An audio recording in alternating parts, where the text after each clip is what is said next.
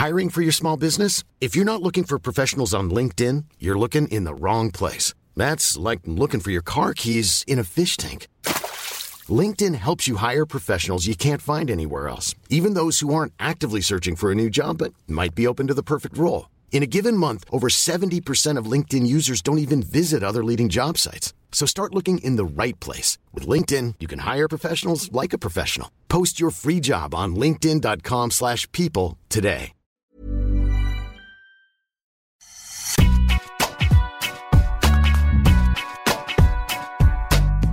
Salut tout le monde et bienvenue dans Deep Impact. Nous allons bien sûr revenir sur euh, l'US Open avec euh, une invitée exceptionnelle, Alizé Cornet, et puis euh, bien sûr Arnaud Di Pasquale, parce que pas de Deep Impact sans Deep. Comment ça va Arnaud? Salut Antoine, très bien et toi? Écoute, très bien, je vois que tu as de la chance, que toi, tu es de retour en studio. Comment on sent? Il me manque un peu le studio. Ouais, mais écoute, j'ai hâte que tu me retrouves en studio. C'est pour bientôt, j'espère. Bon, on a beaucoup de choses à traiter aujourd'hui. On va pas perdre de temps. C'est parti pour le sommaire de l'émission, le warm-up. Et donc, dans le premier set, nous avons une invitée, je le disais, exceptionnelle, la personne d'Alizé Cornet, récente huitième de finaliste à l'US Open. Dans le deuxième set, on enchaînera avec la victoire de Naomi Osaka, et puis euh, on fera un petit point aussi sur Serena Williams.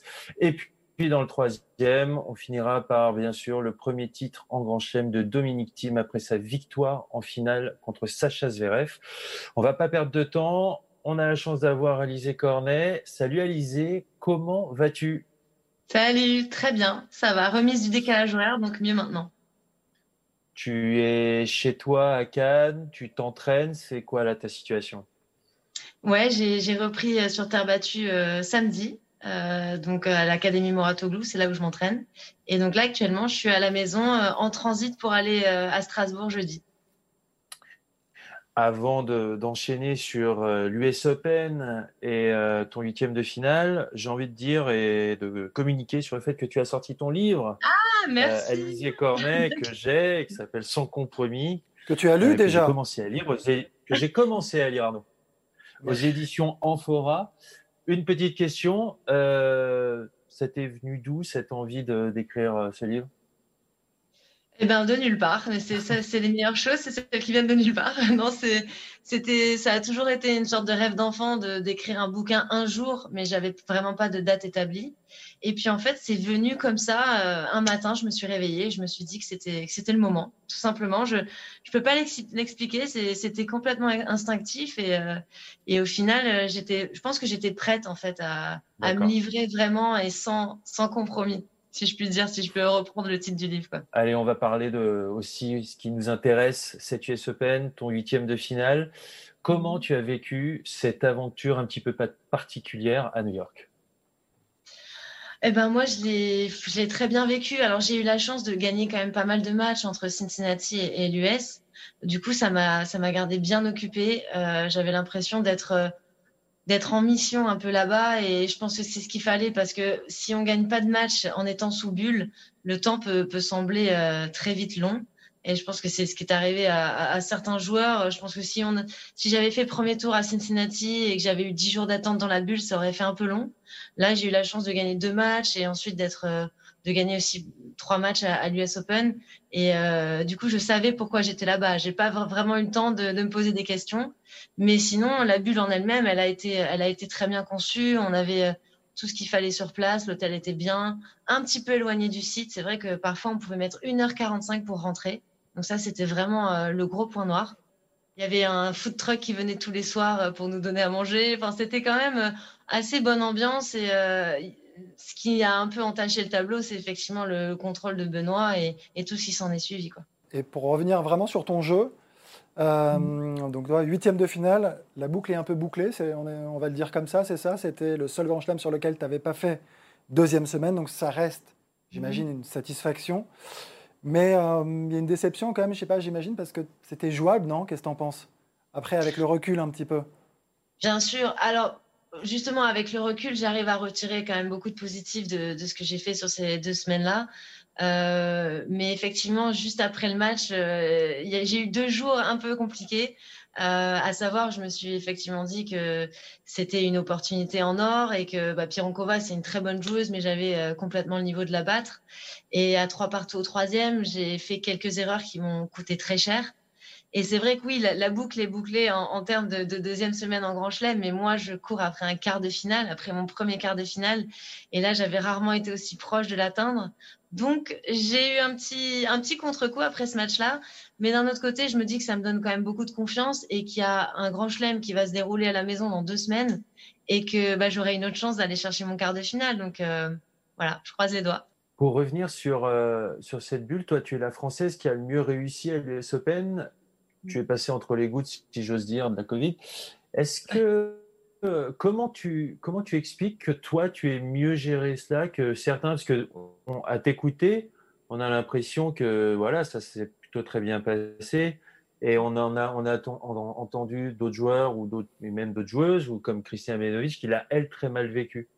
Comment t'expliques cette différence? Alors déjà, je pense qu'on n'a pas vécu la même aventure, Christina et moi, hein, quand même. Euh, ce que ce qu'ont vécu euh, Adriane, Grégoire, Edouard et, Christina et Benoît, mhm. euh, c'est un cauchemar. Hein, il faut il faut, faut le dire, être être confiné à l'autre bout du monde alors qu'on est censé jouer au tennis et se faire dégager du tournoi de double comme Christina a pu a pu se faire dégager. Je trouve ça hyper brutal et effectivement, c'est pas du tout l'expérience que moi j'ai eue. Euh, moi, je faisais mes matchs, j'étais dans ma bulle, je mangeais mes petits sushis dans ma chambre le soir, j'allais côtoyer euh, deux, trois joueurs dans le lobby si j'avais envie. Euh, j'étais libre de mes mouvements dans la bulle, mais en aucun cas j'ai été enfermée et je pense que je l'aurais aussi extrêmement mal vécu. moi, j'étais, j'étais, j'étais complètement libre. Donc, voilà, je pense que ces joueurs-là français qui ont été confinés, confinés de force, ils, ils, ont dû avoir une expérience limite traumatisante et ça se comprend. Euh, c'est pour ça que maintenant il y a une sorte de psychose sur surtout il ne faut pas choper le Covid ou ne pas être en contact avec quelqu'un qui l'a parce que quand on voit le prix à payer derrière, euh, c'est quand même ça me paraît quand même un peu excessif. Donc euh, moi je fais très très attention depuis l'US Open. Mais ça, risque d'être le cas finalement sur les semaines à venir. Enfin, là pour l'instant, enfin on parle de bulle alors que c'est on peut pas parler de bulle finalement. On parle vraiment d'environnement sous contrôle. Hein. Parce que finalement, euh, tu, as, tu auras des contacts avec l'extérieur, quoi qu'il arrive. Donc il y a quand même un danger. Et j'imagine que vous y allez en connaissance de cause. C'est ce que tu dis, ça va être quand même compliqué à gérer sur la fin de l'année et jusqu'à nouvel ordre en fait. Ouais, ouais, ouais. C'est en fait c'est une bulle, on va dire, qui est assez sécurisée, mais qui est pas complètement sécurisée. Euh, je pense que les tournois font de leur mieux, mais c'est vrai qu'il y a les femmes de ménage, les gens de l'organisation. Enfin, il y a des gens qui viennent de l'extérieur et qui peuvent potentiellement transmettre le virus. Et c'est à nous aussi de faire attention, de vraiment respecter tous les protocoles, de, de porter le masque, de se laver les mains. C'est vrai qu'il y a une part d'incertitude, mais en même temps, il y a un effort de notre part à faire et de la part de, tout le monde pour que ça se passe bien. Après, euh, toute une fin de saison sous bulle, voire peut-être un début d'année prochaine sous bulle, ça risque d'être mental au bout d'un moment. Mais euh, si c'est, encore une fois, si c'est les, conditions euh, pour jouer au tennis, moi, je, suis vraiment prête à le faire parce que le tennis m'a beaucoup manqué pendant ce confinement. Donc, euh, voilà, il faut ce qu'il faut, malheureusement. Tu parles de conditions particulières. Ça fait quoi de jouer sans public? Eh ben, ça sonne un peu creux, mais c'est pas si désagréable que ça, en fait. moi qui ai tendance à, me mettre beaucoup de pression sur, euh, sur ce qu'on peut penser de moi, sur le regard des autres, sur. Euh, j'ai tout, quand je suis sur un cours, j'ai toujours cette idée de me dire je vais donner le meilleur spectacle possible aux gens qui me regardent. Et c'est vrai qu'il y a les gens qui regardent derrière leur télé, mais pour le coup, ceux-là, ils sont un petit peu plus c'est un peu plus flou, quoi. C'est plus inaccessible. On se rend pas compte. Alors que les gens dans le stade, c'est des applaudissements, c'est un contact direct. Et, et c'est vrai que moi, parfois, il m'arrive d'être euh, un petit peu trop focalisée sur cet aspect-là du, du, jeu. Donc là, le fait qu'il y ait personne dans les tribunes et seulement ma coach, bah, finalement, ça m'a enlevé euh, toute cette, entre guillemets, pression que je pouvais me mettre parfois. Et j'avais juste à jouer au tennis et euh, à me faire plaisir. Et voilà. Et au final, oui, ça manquait un petit peu parce que parfois, sur des, sur des coups gagnants ou des beaux points, on a envie d'avoir le stade s'enflammer. Mais sur la longueur, c'était quand même assez reposant. Et pour une reprise, c'était quand même une reprise en douceur. Et, le fait qu'il y ait un tout petit peu plus de spectateurs à Roland, ça nous permet d'avoir une transition peut-être progressive vers euh, le retour à la normale. Est-ce que, mais justement, cette notion de, pression que tu évoques là, quand tu rentres sur le terrain et que c'est bah, vide, il y a une absence de public total, ça fait une grande différence. C'est intéressant d'en parler, enfin, d'essayer de faire comprendre aux téléspectateurs. Je crois que c'est Serena Williams hein, qui l'a elle-même aussi euh, dit, qui disait enfin, bah, c'est presque plus facile finalement parce que euh, tu avances et tu ressens moins de pression. Et toi, tu l'as ressenti clairement aussi, ça? Il y a ah, moins ce stress d'avant-match? Elle l'a dit, ouais. Elle le disait aussi, ça, ça, me fait rire parce que j'ai pas du tout entendu les, les avis de, de, mes, de mes collègues joueurs de tennis, mais qu'une joueuse comme Serena Williams puisse dire la même chose alors qu'on pense qu'elle est complètement euh, imperméable à la pression, euh, c'est quand même assez drôle. Euh, moi, ce qui m'a fait le plus drôle, c'est quand je suis rentrée le, quand je suis rentrée le, le, jour de mon troisième tour sur le Arthurage vide. Là, franchement, je me dis, le match, je l'aurais peut-être vécu différemment devant un Arthurage plein à craquer, parce que le cours, je pense que personne ne se rend compte de, la, de la, grandeur de ce cours, contre une Américaine qui allait sûrement être supportée euh, par tout le monde. Et effectivement, ça peut changer, je pense, parfois le, le résultat d'un match. Euh, mais en tout cas, euh, oui, on, a l'impression d'être d'être seul, mais cette solitude, finalement, des fois, elle est bénéfique sur le cours. Tu as parlé du fait de partager avec ta coach, qui est Sandra Zaniewska. Tu, pendant ton parcours à l'US Open, là, tu as battu Lorraine Davis, Isaline Bonaventure et Madison Keys. Tu viens d'en parler sur, sur, le, Arthur, sur le Arthur H. Euh, j'ai lu dans les interviews que euh, tu étais, euh, tu travaillais de façon différente justement avec Sandra Zaniewska. Donc tu m'as dit que ça faisait quasi un an que tu travaillais avec elle, mais là avec le confinement, bah, vous avez finalement vous n'avez pas partagé beaucoup de moments. Quel a été son impact sur cette US Open pour toi?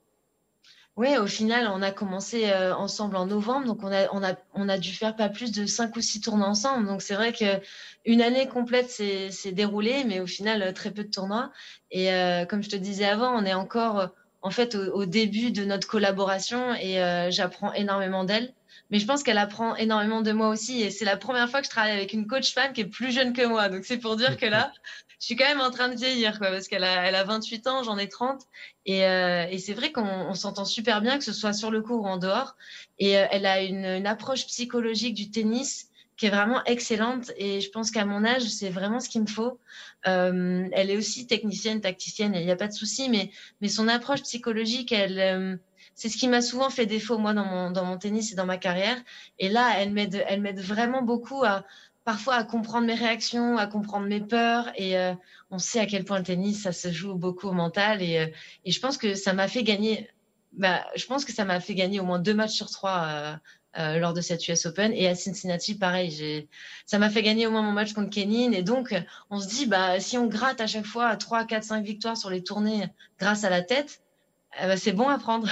Je reviens un petit peu sur euh, les Français. Tu parlais de cauchemar pour les Français. Tu penses qu'on se relève assez facilement de tout ça? Parce qu'il y a quand même des échéances qui arrivent très vite. Le, calendrier est, dingue là, surchargé avec des grosses échéances. Enfin, tu vois, qui vont s'enchaîner, normal. Hein. Euh, mais est-ce que tu crois qu'après avoir vécu tout ça, on se relève tout simplement euh, facilement de ce genre d'épisode de, très compliqué, quoi? Et en plus, j'ai l'impression que cette année, à cause du Covid, elle est encore plus condensée. Euh, là, on a vu euh, Rome qui se déroule la semaine après l'US Open. C'est des situations complètement inédites qui ne se passeraient pas sur une saison normale. Donc, il faut vraiment être prêt à enchaîner beaucoup de tournois d'affilée. Et c'est vrai que quand on est confiné dans une chambre d'hôtel pendant 10 ou 15 jours, sans pouvoir faire euh, de tennis, d'activité physique normale, bah déjà, on, perd, on perd sa forme physique, on perd ses repères. Et c'est vrai qu'il faut un peu de temps pour se remettre en forme. Moi, je dirais au moins 2-3 semaines. Quoi. À notre niveau, 10 jours d'inactivité comme ça, c'est au moins 2-3 semaines pour, euh, pour se remettre au top. Donc ça risque d'être euh, juste, tu dis, ça risque d'être juste pour Roland. Ça risque d'être juste pour Roland, mais après, euh, ils peuvent, ils peuvent vraiment pas contrôler ce qui leur est arrivé. Je pense qu'il faut essayer de, de, faire au mieux avec ce qu'on a et puis, euh, puis de pas tomber dans cette, dans cette colère, même s'il y y aurait beaucoup de raisons d'être en colère, je, je, le reconnais, mais, euh, mais essayer de pas perdre d'énergie là-dessus parce qu'au final, euh, les choses, elles sont telles qu'elles sont et je pense qu'il vaut mieux se projeter sur ce qui arrive que de tomber dans une sorte de, de frustration et de colère comme, comme j'ai pu le voir avec Benoît hier sur le cours à Rome. Il m'a fait mal au cœur de le voir aussi mal sur le cours, de le voir balancer son match comme ça, parce que parce qu'on sent qu'il s'en est parmi de cette histoire. Et c'est important de prendre son temps, je pense, pour euh, voilà se remettre en forme physiquement et se remettre aussi dans la tête et être prêt au combat et avoir envie d'aller jouer. C'est vrai qu'en plus il y a Roland Garros qui se profile avec euh, voilà le, fait que bah, il va y avoir du public, alors pas beaucoup, mais il va y en avoir. Euh, c'est toujours spécial dans le calendrier. Est-ce que là, c'est encore plus spécial, Roland Garros, cette année? Bah là, tous les tournois qui se passent cette année sont, spéciaux parce que déjà, ils sont presque inattendus. Euh, parce que moi cet été, euh, j'avais, c'est pas que j'avais fait une croix sur la saison, mais je pense qu'on n'était euh, pas super optimiste sur le déroulé de la fin de saison. Donc là, on est tous super contents de pouvoir faire de la compète et de pouvoir se remettre dans, ce bain-là. et puis bah Roland, c'est d'autant plus spécial que que le tournoi est enfin fini. Enfin, je veux dire, les travaux sont enfin terminés. Ça fait quand même des années qu'on attend ça. Le châtrier est couvert, il y a la lumière partout. Euh, les vestiaires ont été refaits. Je pense qu'on va plus rien reconnaître. Donc, ça fait une année doublement spéciale entre le Covid, le fait qu'il y aura pas beaucoup de spectateurs et le fait que bah, c'est un nouveau stade qu'on connaît pas. Euh, ça va être assez excitant. J'espère que je vais arriver à rester euh, voilà sereine et, calme parce que moi j'ai quand même beaucoup d'émotions qui me traversent pendant Roland Garros beaucoup d'excitation surtout et pas mal de stress. Du coup, il va falloir vraiment que je médite pas mal pour être le plus le plus sereine possible lors de cette quinzaine. J'ai une petite question, moi, sur euh, Serena Williams, mhm. qui euh, joue encore très, très bien au tennis. Mais est-ce que tu as. Elle avance quand même aussi dans l'âge, comme nous tous. Mais est-ce que tu n'as pas l'impression que c'est possiblement l'année de trop Ou est-ce qu'elle va pas rentrer un peu dans, justement, à force de, vouloir aller chercher, et c'est normal, ce 24e titre hein, euh, au regard de ce qu'on a pu voir, il y a quand même c'est plus fluctuant et même si elle fait quand même un bon US Open, elle va plus au bout. Est-ce que tu as l'impression, enfin comme certains peuvent le partager, tu vois que c'est elle va rentrer dans l'année de trop. Ton sentiment? Je ne sais pas trop si je, suis, si je suis légitime pour, euh, pour répondre à cette question parce que moi, cette fille, elle ne cesse de m'épater en fait. Elle, est, euh, elle a 39 ans bientôt. Elle arrive encore à faire des derniers carrés en Grand Chelem, ce qui est une performance quand même hors norme, il faut pas, faut pas l'oublier, alors qu'elle elle a eu un enfant et tout ça. Euh, du coup, j'ai l'impression qu'elle peut quand même nous surprendre encore d'un moment à l'autre. Euh, moi, elle ne cesse de me surprendre. Euh, c'est vrai qu'elle a été très très proche de son quatrième Grand Chelem. Elle a fait trois finales où, euh, à mon avis, il y en a deux sur trois où elle est complètement passée à côté. Euh, donc c'est vrai que ça doit être, euh, ça doit être frustrant pour elle de ne pas avoir réussi à, à, le décrocher ce 24e Grand Chelem, mais, mais c'est une championne et je pense qu'elle va s'accrocher. Et finalement, peu importe que ce soit l'année de trop ou pas, je trouve ça beau en fait de, de la voir aller au bout d'elle-même pour, pour réaliser, pour, pour marquer l'histoire, quoi, tout simplement. Donc finalement, peu importe, si c'est une bonne chose ou pas, moi je trouve que c'est une bonne chose pour le tennis dans l'ensemble. Ouais. Avant de te laisser partir, je vais te poser une dernière question. Euh, Naomi Osaka a remporté son troisième titre du Grand Chelem à l'US Open. Qu'est-ce que qu'est-ce que tu penses de cette joueuse et qu'est-ce que ça qu'est-ce qu'elle évoque chez toi cette joueuse? On sent qu'elle prend de la place même en dehors du cours, qu'elle une espèce de c'est un personnage qu'elle voilà qui il y, a aussi un charisme. Qu'est-ce qu'elle t'évoque?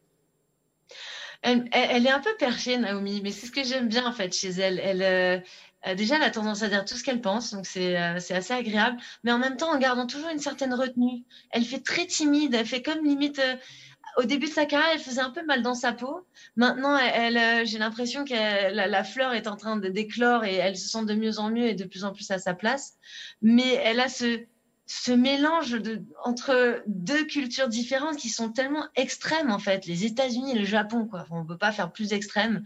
Et elle a ces deux cultures en elle qui font que c'est vraiment un personnage à part entière. Et, et ça c'est pour le côté en dehors du cours. Puis en plus c'est vrai qu'elle prend la parole sur des sujets euh, importants qui lui mhm. tiennent à cœur. Et moi je trouve ça entre guillemets assez couillu de faire ce qu'elle a fait à, Cincinnati. Euh, et puis sur le cours, quelle joueuse. Enfin moi quelle finale ça a été pour moi de, de regarder ces deux, deux championnes s'affronter. Euh. Enfin, perso, moi, j'ai beaucoup plus kiffé la finale dame que la finale homme, qui était très poussive à mon goût. Pourtant, je l'ai regardée de bout en bout. Euh, mais les filles, on avait l'impression qu'il n'y avait pas de peur, il n'y avait pas de, de, de, enfin, pas de frein à main, quoi. Elles y allaient de, de, de, de bon cœur dans chaque frappe. Et, euh, et Naomi, moi, c'est ce qui me, c'est ce qui me m'épate avec elle, c'est que on a l'impression qu'elle est jamais sur la retenue, sur le cours. Quoi. Elle frappe de toutes ses forces. Elle n'a pas d'émotion, en tout cas si peu. Et euh, voilà, moi qui suis souvent en proie à, l'émotionnel et qui suis sensible à ça, je me dis, mais qu'est-ce que j'aimerais passer une journée dans la tête de cette fille? Ça doit être, ça doit être fabuleux. Quoi. Ben, merci beaucoup, Alizé. C'est très sympa d'avoir euh, accepté notre invitation. On va te laisser partir. Euh, et puis, bah, on te retrouve à Roland Garros. Eh ben oui, avec grand plaisir. Eh bien, la transition est toute faite puisque nous allons parler dans ce deuxième set de la victoire du troisième titre de Naomi Osaka en, Grand Chelem, euh, la japonaise qui était menée un 7 un break hein, face à Azarenka avant de, avant de, revenir et de s'imposer en trois manches un 6-6-3 6-3. Est-ce que Deep en Naomi Osaka, on a une héritière de Serena, est-ce qu'on tient une nouvelle patronne potentielle du circuit WTA potentiel assurément. Euh, maintenant, il y avait quelques absentes sur euh, cette US Open, il ne faut pas l'oublier. Euh, une jeune joueuse canadienne comme Andrescu, mm. par exemple, qui est souvent blessée, mais qui avait remporté justement cette US Open l'année dernière. Alep n'était pas là, enfin, elles étaient quand même un certain nombre à ne pas être présentes sur cette US Open. Mais, encore une fois, peu importe, pour répondre à la question, elle fait trois finales, elle les gagne toutes les trois. Donc, euh, en, termes de gestion des émotions, elle est très très forte. Tennistiquement, quand son tennis se met en place, elle est certainement parmi euh, voilà, les, trois meilleures joueuses du monde, les trois plus grosses cogneuses. Mhm. Euh, c'est celle qui, me semble-t-il, fait le plus avancer la balle. On l'a vu hein, sur cette finale, menée 6-1, 2-0, comme tu, comme tu le rappelais. derrière, réagir. Alors, il y, a la frappe de balle, il y a le tennis, mais il y a la dimension mentale. Et c'est là où je trouve qu'elle arrive, alors que on la sent quand même tendue, limite inhibée, pendant quasiment un set et demi, réussir à ne pas se frustrer, à persévérer, et c'est cette persévérance qui lui permet progressivement de gagner du terrain et de retrouver un niveau de jeu où, euh, où, elle finit en jouant un tennis exceptionnel, et c'était une finale exceptionnelle, c'est vrai, cette euh, finale féminine. Mais et, oui, oui, je crois qu'elle hum, a clairement toutes les armes, parce qu'elle est toute jeune, hein, euh, Osaka. Elle est, très jeune, elle fait partie enfin, voilà, de la jeune garde qui, est déjà arrivée depuis un moment. Moi, je me souviens d'elle il y a 4-5 ans où elle arrivait sur le circuit. Je trouvais que c'était très décousu. Et là, on sent qu'elle a pris vraiment de la maturité, on sent que son jeu est beaucoup plus construit, euh, on sent qu'elle a beaucoup bossé, on sent qu'elle a beaucoup travaillé mm. euh, dans ce sens. Et on sent que son tennis commence à être vraiment très régulier maintenant, ce qui lui permet, enfin, d'en être à trois victoires en Grand Chelem. Donc oui, oui, dans le futur, clairement, il faut s'attendre à ce qu'elle en gagne d'autres euh, du fait qu'elle soit jeune et, qu'elle ait le, niveau tennistique pour. tu as parlé de l'aspect mental, de ses frappes. Moi, je trouve que physiquement, elle a, elle a, on voit qu'elle a travaillé et bien travaillé parce qu'elle est très rapide. Et il faut voir en plus que Azarenka lui envoyait. Hein. C'était une, une Azarenka qui est très en forme qui a, je vais revenir euh, sur Azarenka un tout petit peu plus tard, mais Azarenka très en forme, qui, qui, qui gagne Cincinnati, donc qui était invaincu jusque-là, qui distribue à droite à gauche, et j'ai trouvé qu'en couverture de terrain, et c'était quelque chose que j'avais pas encore trop vu chez Osaka, j'ai trouvé qu'elle avait progressé aussi dans ce, dans ce domaine-là. Mais en fait, c'est le principal axe de travail de la plupart des joueuses et des joueurs. Ça peut aussi, mhm. euh, ça peut être aussi pour, pour les hommes des, qui, sont des gros cogneurs, des, attaquants euh, purs, euh, des, des, talents bruts comme ça. je pense un peu à un Chapovalov aussi, voilà, mais qui, encore une fois, manque de régularité et tout. En fait, il faut qu'ils travaillent leur couverture de terrain. Et c'est ce que tu dis. Donc, c'est un travail physique très important à faire. Mais et pour ça, il faut accepter de pas faire le coup gagnant en une frappe de balle, en deux frappes de balle, et parfois accepter de construire un petit peu. Et ça, c'est ce qu'elle a certainement réussi à intégrer dans son jeu. Mais l'équilibre, il est, il, est, sensible, il est, difficile à trouver, parce qu'il ne s'agit pas de ralentir, il ne s'agit pas de plus être agressif et de remettre. Euh, je ne sais pas, quand on est euh, joueuse ou quand on est joueur, c'est ce qu'il y a de plus complexe en fait à essayer de mettre en place. Trouver en fait euh, l'agressivité, le, le jouer juste, en gardant sa ligne. Et elle, c'est ce qu'elle arrive maintenant à faire. Donc c'est ouais, c'est aussi de la défense, mais c'est aussi du contre. Mhm. C'est plus que de l'attaque à tout prix. Et à l'époque, c'était justement des ogives qui parfois partaient quand même un peu dans tous les sens. Mais, et tu as raison, ce travail, il est euh, mental, elle avait les qualités tennistiques, mais c'est le physique aujourd'hui qui lui permet d'être aussi précise derrière dans son déplacement et dans, la, et dans ses zones de jeu. On a l'impression euh, que derrière tout ce travail-là, de fond de jeu, de, mieux savoir ce qu'elle veut, de la façon dont elle veut utiliser la balle, on voit la patte de Vim, Vim le coach avec qui elle travaille euh, aussi euh, depuis peu. J'ai lu quelques interviews où vraiment il avait envie de, travailler dans ces axes-là et bah, on voit tout de suite les fruits et, plutôt des beaux fruits. J'ai évoqué Victoria Azarenka un peu plus tôt. Moi, je trouve ça quand même impressionnant ce retour après tout ce qu'elle a connu. elle avait connu bien sûr une saison 2017 tronquée à cause de sa grossesse. elle revient un petit peu pour la saison sur gazon et puis finalement à cause de problèmes familiaux de rapport avec, de garde d'enfants avec euh, son, son ex-compagnon. Euh, elle décide de ne plus jouer. Elle fait quelques tournois en 2018-2019 et puis bah, là, elle revient fort. J'ai trouvé ça très impressionnant. Ouais, mais c'est admirable. Hein. Enfin, je... Moi, j'ai été bluffé par son niveau de jeu, par, euh, sa capacité à. Alors, elle a toujours eu cette... ce caractère très volontaire sur le terrain. Mais après tout ce qu'elle a vécu, c'était pas simple. Et peut-être que ça lui a aussi permis de prendre du recul, de relativiser un petit peu comme mm. Pironkova qui joue pas depuis trois ans, qui revient. En fait, les priorités sont différentes. Et euh, oui, il y a l'objectif d'aller remporter euh, des matchs, des titres, euh, toujours, aussi, toujours aussi présent et fort qu'auparavant, mais peut-être avec une distance parfois nécessaire pour réussir à tirer le meilleur de soi-même. Et là, sur les deux tournois qu'elle joue, c'est exactement ce qui s'est passé. Elle est, elle est vraiment dans le présent, euh, à faire ce qu'elle doit faire. Elle, donne le max et il n'y a rien finalement qui vient parasiter, j'ai le sentiment, qui vient polluer son état d'esprit, euh, qui a été euh, irréprochable pendant les trois semaines, parce que finalement, le Grand Chelem, ouais, 15 jours plus Cincinnati. et oui, oui, on peut, on peut être qu'admiratif de, de son retour au premier plan. Il est bon aussi de mentionner qu'elle travaille depuis peu avec un coach français, Dorian Desclois, euh, qui était euh, sparring partner et puis qui a pris la place de coach. Donc, euh, franchement, bravo à, Dorian pour bah, voilà, le travail qu'ils ont fait là pendant bah, là, les trois semaines, mais je pense que ça a, dû commencer bien plus tôt dans la saison. Un petit bilan autour aussi, on a commencé à évoquer avec Alizé Cornet, autour de Serena, euh, on sent que voilà, elle est habitée. Euh, on voit euh, son coach Patrick Mouratoglou. Ça communique beaucoup autour de, cette quête du 24e titre du Grand Chelem. Et alors, elle n'est pas passée loin. Trois finales de Grand Chelem, mais là, moi j'ai l'impression qu'on sent un petit poids. Que, finalement il y a, plus que ça. Que, que, y a, elle joue pas comme les autres joueuses pour gagner un match de tennis, mais on sent vraiment qu'il y a un point en plus. Est-ce que tu ressens ça toi aussi? Oui, complètement, mais c'est tellement humain en même temps. C'est-à-dire qu'aujourd'hui, euh, depuis un moment, elle joue pour écrire l'histoire. Là, encore mm. plus avec ce 24e titre qu'elle euh, veut à tout prix aller chercher.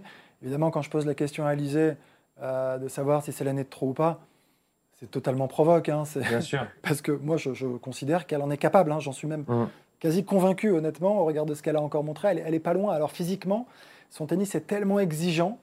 Et c'est pour ça que je dis quand même, elle avance dans l'âge. Enfin, à laquelle âge? 39 ans?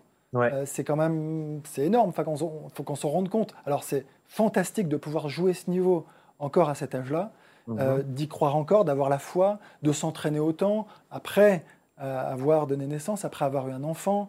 je, trouve, ça absolument génial parce que c'est l'amour du sport, parce qu'elle aime ça plus que tout.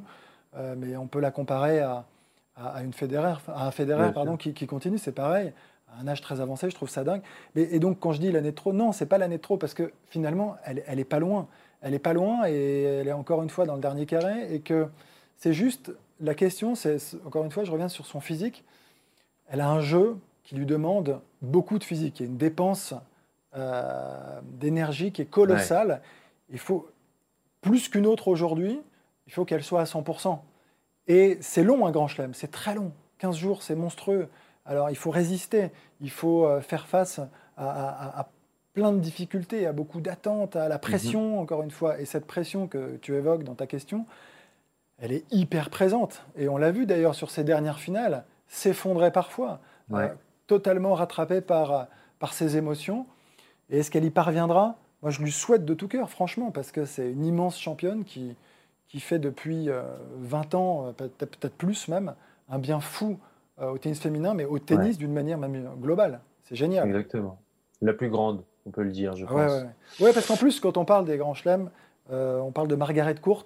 Ouais. C'était une autre époque. Une autre hein. époque. Voilà, je Exactement. crois ne peut pas tout comparer ça non plus. Faire ce qu'a fait Serena à notre époque, c'est juste euh, exceptionnel. Je crois que c'est une bonne façon de clore ce deuxième set et de passer donc à la troisième manche. Et bien sûr, la première victoire en Grand Chelem de Dominique Thiem euh, après trois finales perdues, deux finales à Roland Garros et une à l'Open d'Australie. Il s'est imposé en 5-7 face à Alexander Zverev après euh, peut dire une finale à rebondissement. Il euh, faut ramener qu'il était mené 2-7 un break, mené aussi 5-3 dans le cinquième set. J'ai envie de dire, logique respectée quand on voit le passé de Dominique Thiem, je veux dire son parcours en chelem, mais alors sur le match, c'est Zverev qui avait clairement les clés en main. J'ai envie de dire heureusement qu'il y a eu ce scénario. non mais parce que, non mais faut, soyons honnêtes, le, le, le niveau de jeu ouais. était médiocre.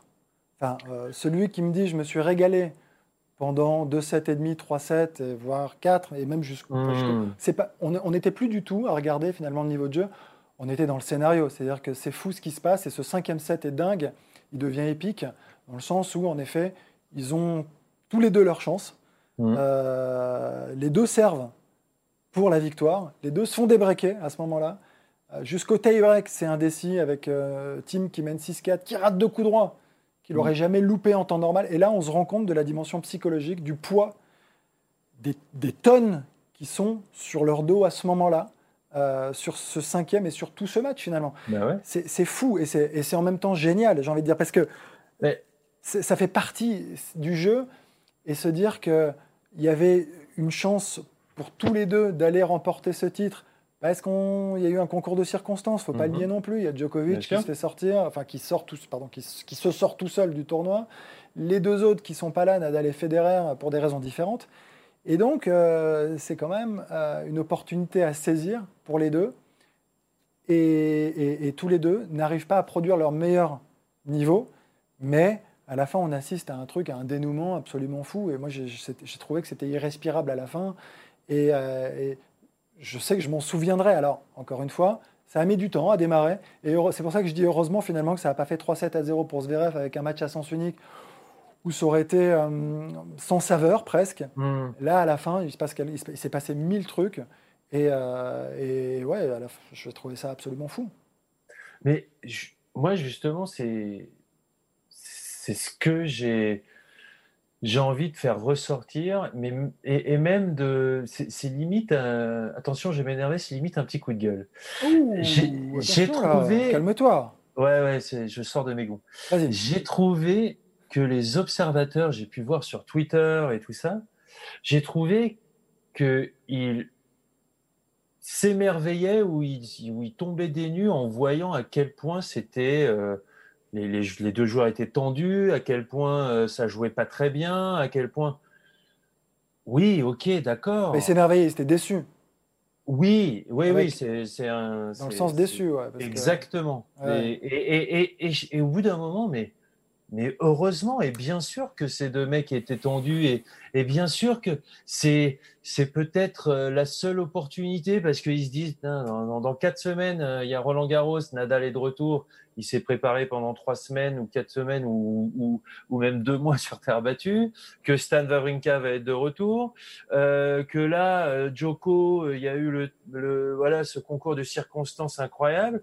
J'en ai eu un petit peu marre moi de ça, du, de et et bah ouais, ça reste un match de tennis entre deux joueurs qui, en plus, non seulement ils ont le poids de leur premier titre de Grand Chelem, mais on sent qu'ils ont le poids de de 10-15 ans de domination des trois monstres et qui leur ont laissé même pas une miette ici ou là, et que là, enfin, ils ont le truc et ils n'y arrivent pas. Mm. Et, en fait, je, préfère qu'on essaye de décrypter ça, qu'on essaye de faire vivre ça et qu'on essaye de le mettre en perspective plutôt qu'on dise bah ouais on s'ennuie on truc. Enfin, tu vois ce que je veux dire? J'ai été un peu ça m'a un peu agacé. Mais je comprends mais moi il faut mesurer que c'est le rêve d'une vie. Voilà. Comme si on avait oublié ce que C'est le rêve d'une vie. Oui, complètement. Après, bien sûr, la, seule euh, différence avec ce qu'on a l'habitude peut-être de voir, c'est que normalement, tu rentres tendu dans un match et qu'au fil de l'eau, normalement, tu te détends et que tu arrives à jouer de mieux en mieux. Et là, c'est Ouais, mais, mais, mais, pas que, enfin, d'une manière Mhm. générale. D'une manière générale, c'est vrai. Et, euh, et là, euh, pour le coup, c'était presque, c'était presque pire à la fin. Mais, mais ça rendait euh, tout ça très humain. Enfin, moi, je, je- encore une fois, je reviens là-dessus. Ouais, bien et, sûr. et des deux côtés, enfin, et, et dans la dimension physique, dans la tension, les deux finissent presque par cramper. C'est des crampes de tension, de crispation. Et, c'est- et c'est et c'est monstrueux. Enfin, je. C'est ouais parce que mais enfin mais je, je te rejoins complètement hein, sur Ouais. euh, sur la dimension psychologique le poids euh, cette domination euh, de- pendant 15 ans euh, des trois autres mais il faut avoir un ouais faut, faut, faut réussir à avoir un autre regard et tout enfin je suis pas sûr que tout le monde puisse l'avoir non plus Mais, j'ai- mais en fait, c'est comme si j'ai l'impression qu'on avait, et peut-être à juste titre, qu'on a oublié ce que ça pouvait être le tennis à cause des, des trois monstres. Mais je sais pas, ouais, des, des, des, des, des exemples dans l'histoire. euh, euh, je sais pas, McEnroe Lendl 84, McEnroe qui survole la finale, qui mène 2-7-0. Qui a- Et pareil, Roland Garros, c'est le rêve de sa vie, c'est le seul qui l'a pas gagné. Et il survole et il se sent bien. Et il a, il perd quasi, quasi pas de match cette année-là, et là il se fait, euh, il se fait rattraper par le truc. Enfin, je veux dire, c'est arrivé, quoi, tu vois. ouais ça Euh, et et c'est ça que, j- on- comme si on avait oublié ce que c'était le tennis. Ouais, c'est aussi ce qu'on veut voir, c'est ce que tu veux dire. C'est Bah aussi ce qu'on veut voir. Ouais, ouais. Bah on veut ouais. pas. Oui, alors on, On veut peut voir pas ça. vouloir, quoi, tu vois. ouais, mais on veut tout. On veut tout, Antoine. Voilà. Et On veut bah, du beau jeu et on veut de l'émotion, nous. Voilà, c'est comme Ça ça. fout. Eh ben, eh ben, écoute, tu sais quoi On arrête tout. Voilà. et puis basta. Ça suffit maintenant. Si tu balances des coups de gueule comme ça, sans prévenir, on peut pas non plus continuer parce que le conducteur, il est clair. Voilà. Ok, Antoine? Donc, Voilà, donc. je on est d'accord. Mais t'as raison. Voilà. Euh, un petit mot sur euh, le déçu de l'histoire, sur Sacha Zverev. Ouais. Euh, alors lui, qui a bien commencé, et puis pas très bien fini. Ouais, ça, ça doit être tellement dur pour lui là. Ouais, Mais tellement dur. On on mesure pas à quel point ça doit être compliqué à, à vivre cette défaite. Euh, évidemment, il peut en tirer des satisfactions. Il progresse. Il était en demi à l'Open d'Australie. Là, il fait finale. Il avance et il a débloqué un petit peu euh, cette euh, peur qu'on lui trouvait sur chaque grand chelem. On savait qu'il avait du mal. Là, le problème, c'est qu'il perd tellement d'énergie sur les premiers tours. Il y a quand même aussi la dimension physique. Il avait joué quasiment 4 heures de plus Ouais. que son adversaire avant d'arriver en finale. Après, ça l'a pas plus perturbé que ça. La preuve, il a quand même réussi encore une fois à aller jusqu'à, jusqu'au Mhm. cinquième et à tenir jusqu'à 7-6 au cinquième. Mais euh, moi, je trouve qu'on est très très dur avec Zverev, globalement. Ok, il jouait pas très bien, mais sans bien jouer, il va se faire une finale de Grand Chelem. Et on dit et on dit qu'il joue pas très bien. Alors oui, il joue- c'est un peu timoré, il est, il est loin euh, de sa ligne, mais il a réagi à chaque fois euh, avec beaucoup de caractère. Il a réussi à inverser plein de situations. Il, a, il s'est toujours accroché, il a été hyper combatif. Il y a plein de choses qu'on peut aussi mettre en avant euh, dans son jeu. Euh, il a eu des super séquences, des super phases, Mhm. euh, notamment au service. Alors, ouais, c'est vrai que quand il va moins bien, ça peut se déliter. Et là, Ouais. on sent une fragilité Exactement. assez, assez, terrible. Et on a même Ouais. presque mal pour lui, parce qu'à la fin, les deuxièmes services, qui joue même au tie-break, il fait quand même deux Ouais. doubles. Et à la fin, la, la dernière, je ne sais pas comment il la met dedans. Alors, Ouais, est-ce qu'il crampe à la main ou au bras Je ne sais, je sais pas trop, il est gêné. Mais voilà, mais, mais il est perfectible et il fait finale de Grand Chelem. Et il a quel âge? Il a 22 ou 23 ans. Mm. Il est tout jeune encore. Donc, moi, j'ai j'ai toujours trouvé qu'on était très dur à, à son égard. Alors qu'il progresse, voilà, alors qu'il avance et que Ouais. et que bah, il y a quand même de bonnes chances à la fin euh, que sur sa carrière, que dans sa carrière, il aille chercher un voire plusieurs grands chelems. Je suis d'accord avec ça. Euh, le service, effectivement, c'est là où ça pêche. En coup droit aussi. Alors, c'est quand il se sent bien, on sent que aussi il est capable de faire des points gagnants et que ça va. Tu vois, par exemple, le début du match, c'était très bien. Et puis après, petit à petit, au bout d'un moment, on sent que, que, que ça retient un petit peu. Que... Mais, euh, mais pareil, euh, je suis d'accord avec toi. Je trouve qu'on est dur avec lui. Ah, mais il a- Euh, il a avancé. que- Attends, tu, tu as raison de le souligner. En, en coup droit, c'était quand même vachement bien pendant, Ouais. pendant, pendant 2, 3, 4, 7 même. hein. Enfin, il accélérait, il jouait beaucoup plus tôt. Enfin, on sent qu'il a fait l'effort, en tout cas. On Il sent qu'il s'est fait violence et qu'il y est allé. Il est allé, je crois, 60 fois au filet. Voilà. C'est énorme. Moi, celui, pour, moi, celui, euh, pour moi, celui qui passe plus à côté de son match, c'est Dominique Thiem, hein, alors qu'il remporte le match. Mm. C'est assez étonnant, mais, c'est une, réalité. Quand on voit les progrès de Dominique Thiem et la manière dont il a joué sur tout l'US, et même euh, l'Open d'Australie, il fait finale, euh, tous ces progrès notés Ouais. ces deux dernières années, plus de variations, joue plutôt, monte plus à la volée. Mm. On l'a pas vu là. Alors il a varié oui en revers, mais plus parce qu'il n'arrivait plus du tout à recouvrir. C'était plus du stress, de la tension. Mais autrement, dans son jeu, il est complètement passé à côté. Mais encore une fois, respect, chapeau. Moi, j'ai même cru qu'il était diminué pendant deux sets et demi, tellement physiquement, je l'ai trouvé euh, loin de ce qu'il nous a montré. Il mettait pas l'intensité, il n'arrivait pas à mettre l'intensité qui, qui, Et dans sa balle, il le volume, ça pétait pas, euh, quoi. Incroyable, incroyable. En tout cas, c'est beau.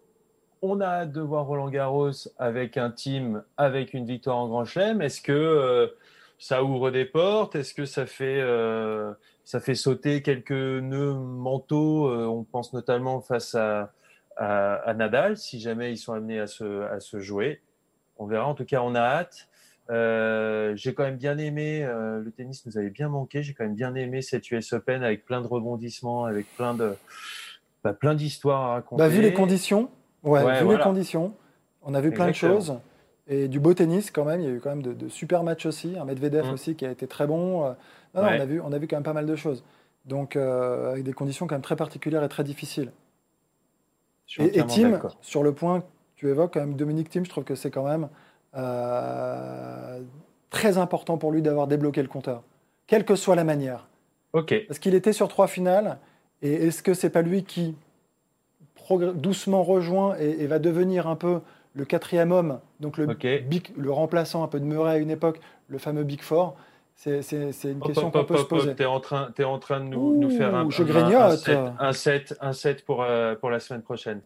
Euh, merci beaucoup Arnaud. Euh, tu nous as fait vivre sur les antennes d'Eurosport cette US Open. On va te retrouver pendant Roland Garros ou pendant Rome là. Est-ce que tu ou alors tu fais un petit break? Pendant Roland. Non, je fais un petit break là, enfin forcé.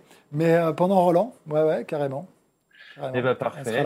Et puis euh, sinon, euh, ben, nous on se retrouve la semaine prochaine, euh, bien sûr, mardi, même jour. Merci beaucoup de nous avoir suivis pour ce Deep Impact. Et puis à la semaine prochaine. Salut. Ciao ciao.